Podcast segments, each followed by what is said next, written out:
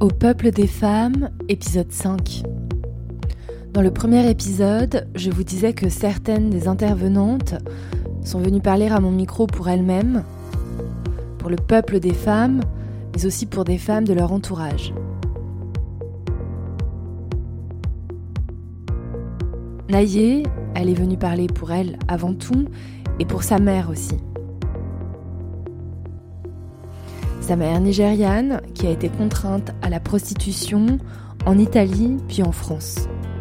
Ce sujet-là, on l'aborde pas forcément, je sais pas pourquoi, enfin de mon côté je suis pas gênée, mais euh, je pense qu'il s'est passé beaucoup de choses avant ma naissance pour qu'elle ne puisse pas m'expliquer de manière claire.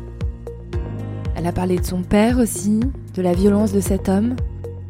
Il y a cette ambivalence, ce côté impulsif, euh, incertain, dans le sens où on se demande si euh, demain il va être extrêmement gentil ou d'une violence, d'une colère.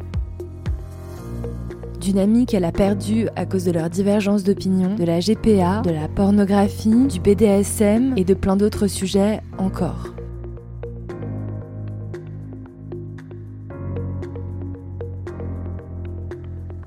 Naïe, donc t'as 19 ans? Oui, c'est bien ça. Ok. Est-ce que tu peux me dire comment est-ce que t'en es arrivée au féminisme? C'est notamment par ma mère, enfin des figures euh, féminines, oui, des femmes qui m'ont entourée, qui m'ont un peu menée et conduit euh, au niveau du féminisme. Mais ça a d'abord été euh, libéral, parce que c'était assez simple d'accès, c'était ce qui était on va dire, dans mon entourage amical au niveau de l'école. Et c'est aussi au niveau des réseaux sociaux que j'ai eu accès à ce, type de féminisme.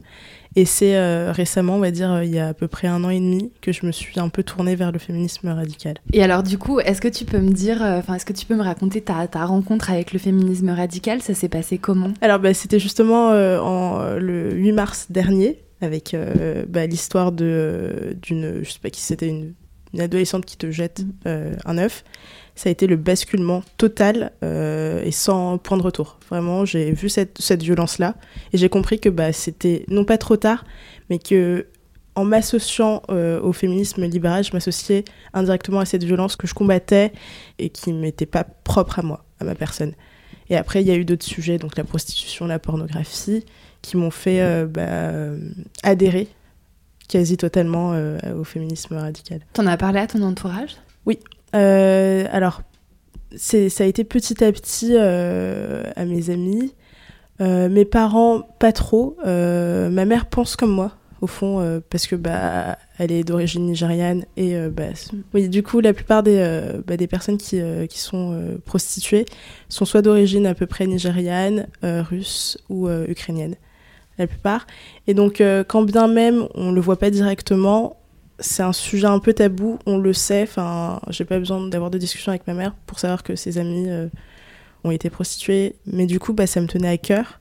Et que ma mère, au fond, pense que j'ai raison. Et, euh, on n'a pas eu cette discussion profonde parce que je, je veux pas euh, que ça la blesse et que bah, ça la mette dans un état terrible. Mais on, on, se comprend. Et quand bien même il y a passé de longues discussions, je sais ce qu'elle pense et elle sait ce que je pense. Là, tu me parles de euh, genre euh, du fait que euh, c'était important avant d'écouter les concernés et que du coup, toi, t'adhérais totalement à cet argument. et pourtant, là, il y a actuellement certaines femmes, c'est pas du tout la majorité, il faut le rappeler, en situation de prostitution en France et qui disent que finalement elles, enfin, elles, le choisissent, que, que c'est même un outil d'émancipation pour elles, tout ça. Euh, elles sont concernées, elles parlent pour elles. Toi, est-ce que tu es d'accord avec elles? Enfin, Quel regard est-ce que tu portes maintenant sur ça? Alors j'ai un regard critique quand bien même bah, je ne suis pas en situation de prostitution, dans le sens où euh, la majorité des personnes qui sont dans cette situation-là ne le sont pas par choix. Euh, c'est la plupart donc, des immigrés qui viennent en France. Elles se tournent malheureusement vers cette situation-là pour des raisons financières et ces personnes-là qui disent que euh, bah, c'est émancipateur, bah, c'est très bien pour ces personnes-là, mais elles ne parlent pas au nom de la majorité des femmes qui euh, sont dans cette situation-là. Et donc, euh, bah, je trouve ça assez culotté de parler au nom, en disant que la minorité le vivent très bien et trouvent que c'est un outil d'émancipation. De ce fait, toutes les femmes en situation de prostitution trouvent ça aussi comme, comme étant un moyen d'émancipation. Alors que c'est totalement faux. Enfin, on sait très bien que bah, le, enfin, c'est pas un choix et qu'il y a cet aspect financier-là qui, qui fait que bah, se retrouve dans cette situation-là. Ouais, cet, cet aspect financier-là, ou alors, euh, et souvent dans le cas des Nigériennes, le proxénétisme. Exactement, aussi. Tout à l'heure, tu m'as dit que euh, toi, c'était du coup principalement la prostitution, euh, le sujet sur lequel tu te posais des questions. Pourquoi ce sujet-là? Parce que bah, ça a été le sujet de grandes disputes entre mes parents. mon père a eu pas mal de, de comportements assez insultant et euh, d'une violence mais sans nom euh, envers ma mère. Il l'a critiqué pour avoir euh, été dans cette situation-là avant leur rencontre. Et du coup, je la voyais bah, complètement blessée, dans un état mais terrible. Et ça me rendait triste de la voir comme ça, sous prétexte que bah, mon père, je sais pas si c'est de la moquerie, mais se l'insultait, la réduisait à cette situation-là, sous prétexte qu'elle faisait, enfin qu'elle a vécu la prostitution, c'est le sujet qui me tient à cœur parce que bah, c'est le sujet de dispute de mes parents et c'est comme ça que bah, j'ai découvert cette situation-là en fait. Sans les disputes, sans euh, ce qu'a vécu ma maman, sans les violences de, mon père, bah, j'aurais sûrement pas euh, été attachée à ce sujet-là. Mais euh, étant donné que bah, de facto mes parents se sont disputés longuement sur ce sujet-là, bah, je me suis vite intéressée à, ce, à cette thématique. Je comprends et je suis désolée de l'apprendre. Ah non, non, oui, c'est pas grave. Euh, est-ce que tu serais d'accord pour me parler un petit peu de ta mère, de son parcours? Euh, Oui, euh, mais j'ai pas non plus des détails très précis de sa vie avant ma naissance en fait. Du moins, tout ce qui a un peu relation avec le sexe opposé, j'ai pas grand chose, j'ai que des petites histoires qui sont assez superficielles. Enfin, ce sujet-là, on l'aborde pas forcément, je sais pas pourquoi. Enfin, de mon côté, je suis pas gênée. Mais je pense qu'il s'est passé beaucoup de choses avant ma naissance pour qu'elle ne puisse pas euh, m'expliquer de manière claire euh, et précise son passé et du moins euh, sa dynamique avec le sexe opposé. Je pense que c'est plus ce côté-là, parce que quand elle me parle de ses anecdotes avec ses amis, ses potes, elle me raconte avec plaisir et elle a un peu voyagé un peu, un peu partout. Enfin partout, elle a fait beaucoup plus, elle a fait beaucoup d'étapes, elle est passée par plusieurs pays. Et, et quand c'est le sujet un peu bah, tes précédentes relations ou euh, comment tu as rencontré papa, c'est assez flou.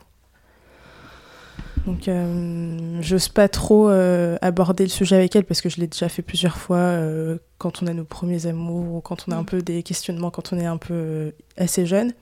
Et je comprenais pas justement pourquoi elle. pourquoi, enfin, je sais pas si ça la mettait mal à l'aise ou c'est plus. bah, t'es jeune ou tu comprendrais pas parce qu'on n'a pas euh, vécu euh, de la même façon. Enfin, je suis née en France, euh, j'ai pas eu besoin d'être prostituée pour vivre parce que mes parents ils sont là. Mais je me demande, enfin, pourquoi elle ne veut pas m'en parler ou peut-être parce que bah de toute façon elle préfère laisser ça au passé et elle veut pas une influence sur nous ou, ou juste peut-être de la honte, je sais pas. Enfin, il y a plusieurs hypothèses que j'ai. Mais euh, je pense pas que ce soit ce côté un peu mal à l'aise parce qu'on est assez, euh, assez proches et que bah, elle pourrait me dire tout et n'importe quoi.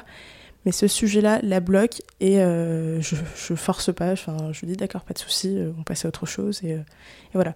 Donc j'ai une, j'ai une vision assez floue et peu claire de quand, comment elle est venue en France. Je sais que bah, est passée par l'Italie et que l'Italie est assez connue pour avoir un réseau de prostitution. Elle a rencontré euh, un homme là-bas. Je ne sais pas comment s'est déroulée leur relation. Elle m'en a pas, pas parlé de leur relation. Elle m'a juste dit bah, que c'est le passé. Enfin, ça te concerne pas, tu le connais pas, donc euh, voilà.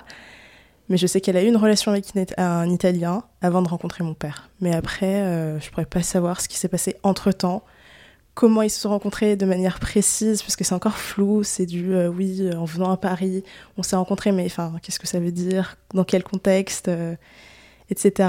Même euh, bah, son, euh, son ex-compagnon italien, je ne, enfin, j'ai des photos, je vois qui c'est, j'ai son prénom, mais je ne sais pas euh, ce qu'il lui a, enfin, ce qu'il a pu apporter à ma mère, ce que c'était de vivre avec lui tous les jours, je ne sais pas. Même le, enfin, la durée de leur relation, je ne sais pas vraiment, c'est un flou total. Tu sais pourquoi est-ce qu'elle a voulu partir du Nigeria? Pour avoir une meilleure vie, avoir une certaine indépendance. Enfin, c'est l'aspect économique. Et c'est la seule de sa famille à être partie Oui, enfin, c'est la plus grande et c'est la première à être partie. Et bien plus tard, je pense que juste avant ma naissance, quand elle était enceinte, mon, oncle l'a rejoint. Mais après, euh, le reste est resté au Nigeria ou a fait des voyages, mais euh, en Angleterre. Mais ils sont tous, euh, la majorité, ma grand-mère, mes oncles et tantes sont au Nigeria. Les deux seuls qui sont vraiment en France, c'est ma mère et mon oncle. Et donc toi, T'as appris qu'elle euh, elle avait subi la prostitution parce que ton père lui reprochait en fait? Tu l'as appris comme ça. Ah oui, c'était. Euh, tu l'as appris comme ça? Oui, oui parce qu'en gros, euh, ils se disputaient beaucoup. Et enfin, ma mère me parlait en anglais, donc j'ai quand même une base. Mon père lui parle en anglais. Et je sais pas si mon père, enfin, pense que je comprends pas ou du moins sait que je vais pas intervenir quand ils vont discuter ou se disputer sur ce sujet-là. Mais je comprends quand, enfin, je sais plus quel terme il dit mais quand tu étais euh, when you were on the street, etc., enfin, on, comprend quand tu étais dans la rue ou euh, on, on sait quand il utilise le terme prostitution et il dit pas en, enfin, en français parce qu'il veut, je sais pas s'il veut pas qu'on le qu'on le sache ou je, enfin je ne sais pas pourquoi il veut pas directement le dire, je sais pas. Mais c'est comme ça que je l'ai appris, que je l'ai compris assez, enfin assez vite. Au collège, euh, j'ai pu un peu essayer de comprendre, mais je reniais tout ça parce que bah, du moment que c'est pas ma mère qui me le dit clairement, préfère pas euh, parler à sa place, mais on comprend vite euh, que bah, c'est juste un sujet qui qu'elle ne veut pas évoquer et que euh, c'est mon père qui, lors des disputes, utilise ce sujet-là pour un peu, bah, même pas un peu l'énerver en fait. En imaginant qu'elle écoute ce podcast, est-ce que tu voudrais lui adresser un message? Bah, Que je l'aime profondément et que c'est, enfin, dans n'importe quelle situation, je l'aimerais euh, comme si c'était ma mère, de A à Z, que son passé, son présent et son futur sont un tout que j'accepterais, mais de manière totale et qui est pas de. Euh, je vais pas la renier, je vais pas. Enfin, c'est pas moi et c'est pas cette situation passée qui gâcherait notre futur ou notre relation. Je l'aime pour tout, je l'aime en tant que maman et c'est l'entièreté de, sa personne, de ses expériences, de ses violences qu'elle a pu subir que j'accepte euh, dans sa totalité. Du coup, tout à l'heure, donc tu me disais que le féminisme radical, t'en as parlé à ta mère, que de toute façon, il n'y avait pas vraiment de débat parce qu'elle était d'accord avec toi. Euh, est-ce que dans ton entourage amical, genre, je sais pas, t'as été confrontée parfois à des, des, accusations, euh, genre de terf, transphobe, putophobe, ni non, non, non, Ah oui, ça a été, bah euh, le sujet de nombreuses disputes avec ma, une de mes anciennes meilleures potes, qui elle du coup est queer, euh, et tout le panel qui, suit euh, cette, ce féminisme-là. Donc au départ, on comprenait nos positions, on savait qu'au fond, on voulait l'émancipation et la sécurité de la femme, c'était ce qu'on voulait, mais que ça s'est vite tourné vers on se concentre plus sur les femmes, pour sa part, enfin c'était euh, ça. C'était on se concentre sur bah, les trans notamment, c'était ça. C'était plus la question de la femme qui était centrale, mais c'était devenu secondaire. Et c'était euh, d'abord les trans, et ensuite on parle de la femme, et ensuite euh, on, essaye de trouver des solutions, etc. Alors que bah, moi, non, c'était d'abord en priorité les femmes, et ensuite les trans. Pourquoi? Euh, pourquoi? Alors, parce que bah, je, suis une femme, de base. Et donc, euh, bah, je sais ce que c'est d'être une femme, de ce fait, et que euh, on n'a pas réglé tous les soucis, toutes les violences contre les femmes. Et que c'est d'abord ce qu'il faut faire, et ensuite s'intéresser à des personnes. Donc, donc là, je parle plus des mecs transidentifiés, pas, l'inverse. donc, qui souhaitent être femmes ce qui est un peu impossible. Donc euh, c'est un peu pour ça que bah, ça reste toujours central dans mon combat et que euh, je nie pas forcément les violences euh, que subissent les trans, c'est factuel. Mais je, je suis un peu contre le fait qu'on mélange ces deux situations-là et surtout l'idée même que on définisse une femme comme étant une sensation. Ça c'est ce qui ce qui m'énerve un peu. Pourquoi ça t'énerve? Parce que bah, c'est nier les violences en disant que c'est des, des, sensations euh, de ce fait. et que bah, c'est un peu tautologique dans le sens où on définit plus clairement ce que c'est une femme. On sait plus ce que c'est le féminisme, on sait plus ce que c'est les violences sexuelles, et, etc. les féminicides, on n'a plus de définition claire si on n'arrive pas à définir ce que c'est clairement une femme, sans dire que c'est une sensation et c'est. Enfin, ça veut rien dire. Je suis d'accord. et du coup, alors, euh, cette amie, tu t'es ouais, avec elle? Oui.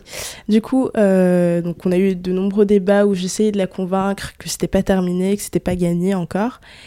Et euh, je continue donc à vous suivre, enfin, toi, Doramuto, et donc joui. Et ce qui s'est passé, c'était, il y a eu une vague de harcèlement que subissait Doramuto il y a quelques mois. Et donc je commente en disant, bah, t'as tout mon soutien, parce que bah, elle en a besoin et que malgré ce harcèlement, il y a des personnes qui la suivent. Et quelques temps après, enfin ce commentaire datait de d'il y a quelques mois, je reçois un, des, un vocal de, donc, de cette amie-là qui me dit que euh, qu'elle avait un souci euh, avec moi. Donc euh, ça faisait plusieurs temps que ça la tracassée. Et qu'elle commence en disant que bah, j'ai des amis trans, même moi je suis en cas d'identité. Et donc je préfère prendre du recul parce que euh, j'ai vu que bah, tu suivais Marguerite Stern, Doramuto, t'as joui, et que t'as même laissé un commentaire de soutien. Et euh, donc, euh, elle me dit que bah, tu peux côtoyer des personnes qui n'ont pas forcément les mêmes idées que toi, mais moi, c'est pas mon cas. Et donc, bah, je lui dis tout simplement, enfin, je, je, lui, je me justifie plus parce que bah, ça ne sert plus à rien et que bah, elle sait déjà tout le fond de ma pensée. Et bah, ça l'intéresse pas elle m'a dit bah, je préfère m'éloigner. Euh, ok. De toi. Donc t'as perdu une amie Déjà une amie, ensuite euh, j'ai vu bah, des désabonnements de personnes que je côtoyais quand j'étais au collège, au lycée. Ah ouais? Forcément lié à ça. Enfin, depuis vraiment, c'est le... ce qui a été un peu le, le point de départ de tout ça, c'était euh, mon commentaire. C'était pas le fait que je vous suivais, parce que bah, la plupart de mes amis savent que bah, j'ai un spectre et que j'aime bien regarder un peu tous les, euh, toutes les opinions. Mais c'était plus l'idée que j'ai euh, mis ce commentaire-là et que bah on m'a, enfin c'est ce que je suppose, on m'a directement associé au fait que je sois potentiellement TERF, transphobe, putophobe, etc. Idéologiquement, donc la prostitution, c'est un sujet qui tient à cœur. Et je pense qu'on en a toutes comme ça des sujets où, euh, genre, Parfois tu peux expliquer pourquoi, d'autres fois tu peux même pas expliquer pourquoi, mais genre vraiment ce truc-là, ça te prend au trip et mm. voilà. Est-ce qu'il y a d'autres sujets comme ça euh, pour toi?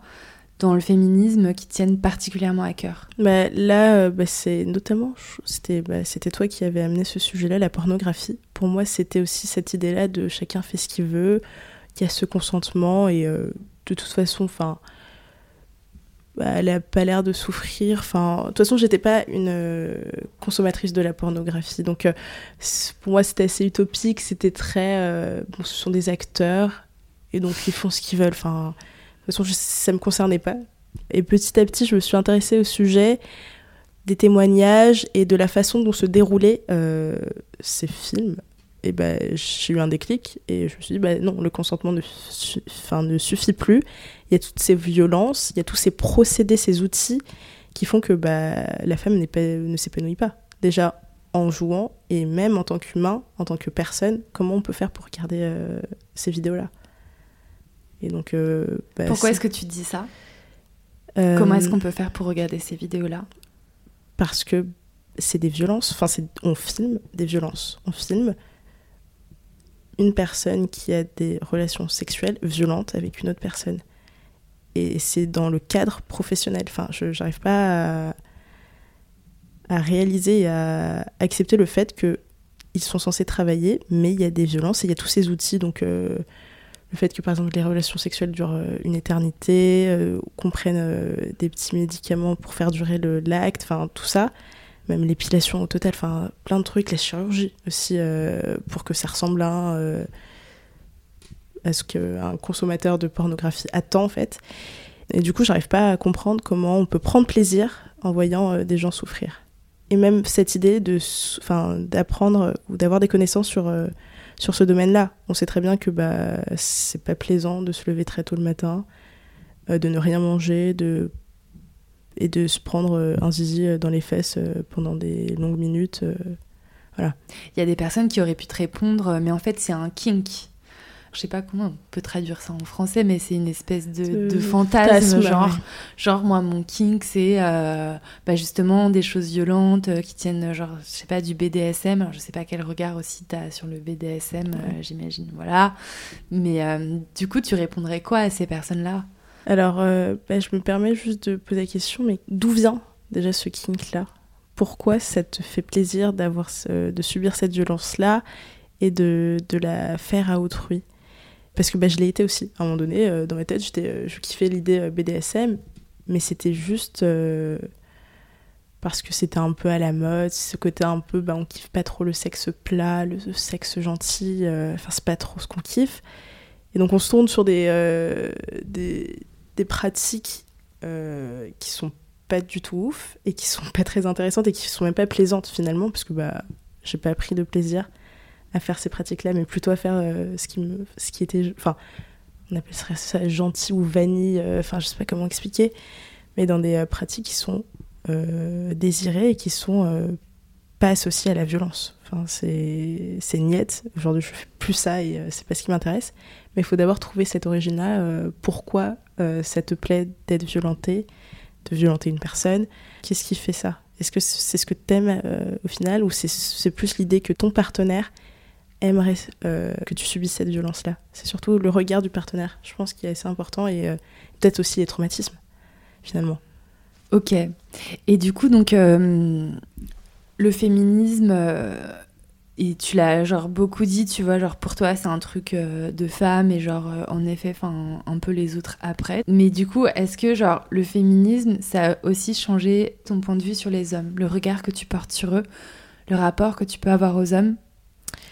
Alors, euh, bah, j'ai souvent eu un rapport compliqué avec les hommes, notamment, donc ça a avec mon père, ça, c'est, euh, a été le début. C'est venu il y a quelques années où je me suis rendu compte que bah, c'était pas seulement une personne exigeante euh, qui aimait. Enfin, c'était pas, c'est pas juste une personne qui avait un fort caractère.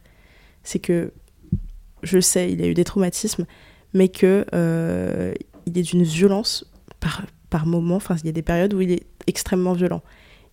Et on voyait ça avec euh, ma sœur comme juste c'est la figure paternelle, c'est son rôle d'être protecteur, d'être fort. Mais j'ai réalisé, parce que bah, évidemment j'ai pris de son caractère très têtu, que bah, c'était pas seulement. Euh, on peut pas associer ça au fait que c'est une bonne figure euh, paternelle. Il a eu des excès de colère, des moments où bah, ma sœur et moi on avait peur de lui. des moments où bah, je pensais juste couper les points avec lui et je le pense toujours. Enfin, ça reste dans un petit coin de ma tête mais il y a ce, cette ambivalence, ce côté impulsif, euh, incertain quand on l'entoure, dans le sens où on se demande si euh, demain il va être extrêmement gentil ou d'une violence, d'une colère, mais je ne, enfin, je pourrais pas la décrire. C'est vraiment terrifiant. Il y a des moments où bah, on préfère juste être silencieuse, rester dans nos chambres et, euh, et voilà. Ok. Donc c'est d'abord ça, enfin, c'est arrivé sur le tard sur c'est pas euh, j'ai pas réalisé euh, à 5 6 ans que bah, ce qu'il faisait c'était pas normal parce que bon bah il y a ce, cette double figure euh, bah, mon père avec les autres ses amis mes amis etc incroyable. Mais dans le mm. cadre familial c'est une autre personne. Et donc bah, dans ma tête je pensais pas trop parce que bah, c'est un beau papa mes amis l'apprécient etc il y a ce côté il a enfin il sait bien je sais pas si c'est de la manipulation parce que j'arrive pas à trouver les termes et que bah, pour le moment bah, c'est pas trop ce qui m'intéresse, euh, mon rapport avec mon père, mais c'est bien se comporter en société et faire semblant que tout se passe bien alors que bah, dans le schéma familial, dans le foyer familial, bah, c'est un désastre. Et j'ai pris du temps à, à m'en rendre compte. Il y en a quelques-unes avant toi qui m'ont parlé du fait que ça les gênait que euh, le féminisme radical soit souvent relié à l'extrême droite. Euh, et c'est vrai, ça l'est. Et moi, je vois sur Twitter qu'il y a beaucoup de personnes, euh, de mecs, en fait, euh, d'extrême droite, qui me suivent, qui valident ce que je dis. J'ai envie de te poser la question à toi, particulièrement en plus parce que t'es noire, mm. et parce qu'on nous dit souvent dans le féminisme radical que c'est un féminisme de bourgeoise et de blanche. On nous dit c'est un féminisme blanc. Qu'est-ce que toi t'en penses de ça? Et t'as le droit d'être critique envers le féminisme radical? Alors, euh, bah, le fait que tu aies mentionné le fait euh, que ce soit associé à l'extrême droite, je trouve ça assez intéressant parce que ça me fait penser à un autre point, euh, parce que j'ai des amis qui sont de droite et m'acceptent beaucoup plus dans cette notion-là de féministe radicale que mes potes de gauche qui potentiellement donc associent toutes les étiquettes qu'on associe aux féministes radicales, c'est-à-dire transphobes, etc.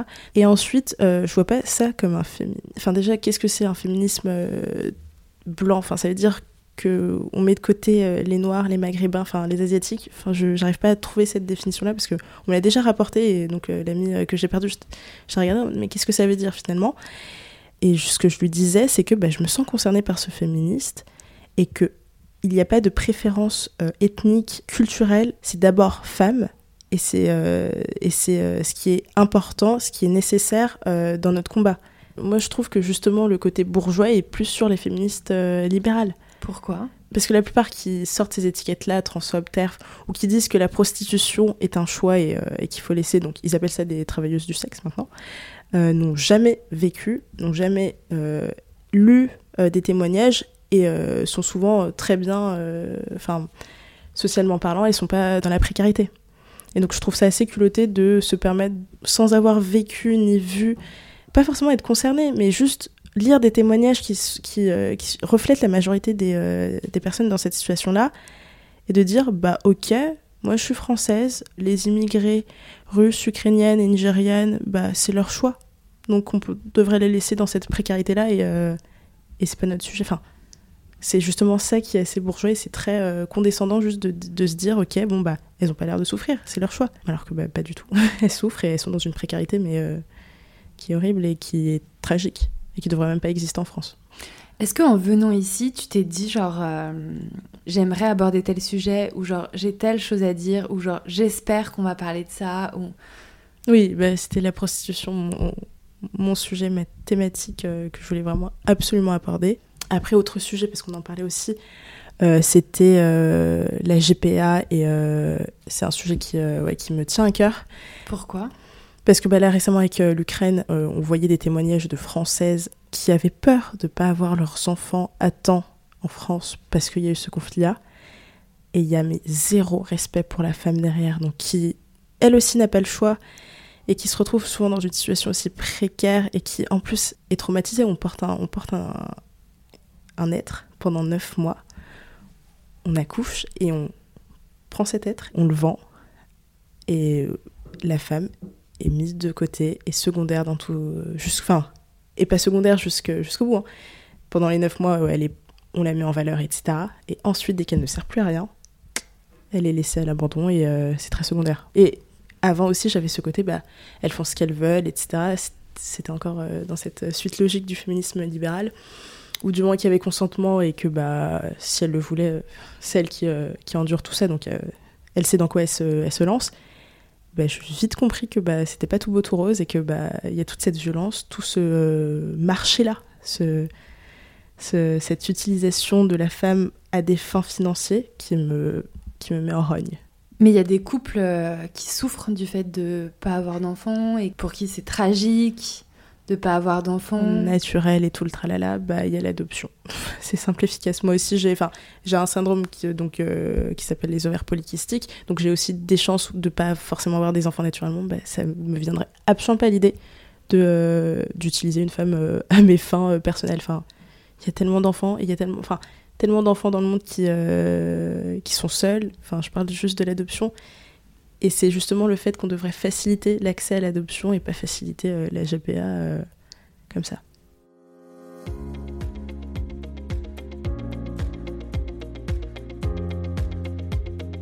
Merci Naïe pour ta parole précieuse. Merci d'avoir le courage de porter haut et fort tes convictions. Si jamais un jour tu fais écouter cet épisode à ta mère, je suis certaine qu'elle sera très fière de toi je t'embrasse et je l'embrasse elle aussi. Tu l'as déjà dit dans cet entretien, ça n'est pas à elle d'avoir honte et je voudrais le répéter. À vous, madame, si vous m'écoutez, vous n'avez pas à avoir honte. La honte, elle doit appartenir aux agresseurs, pas aux victimes.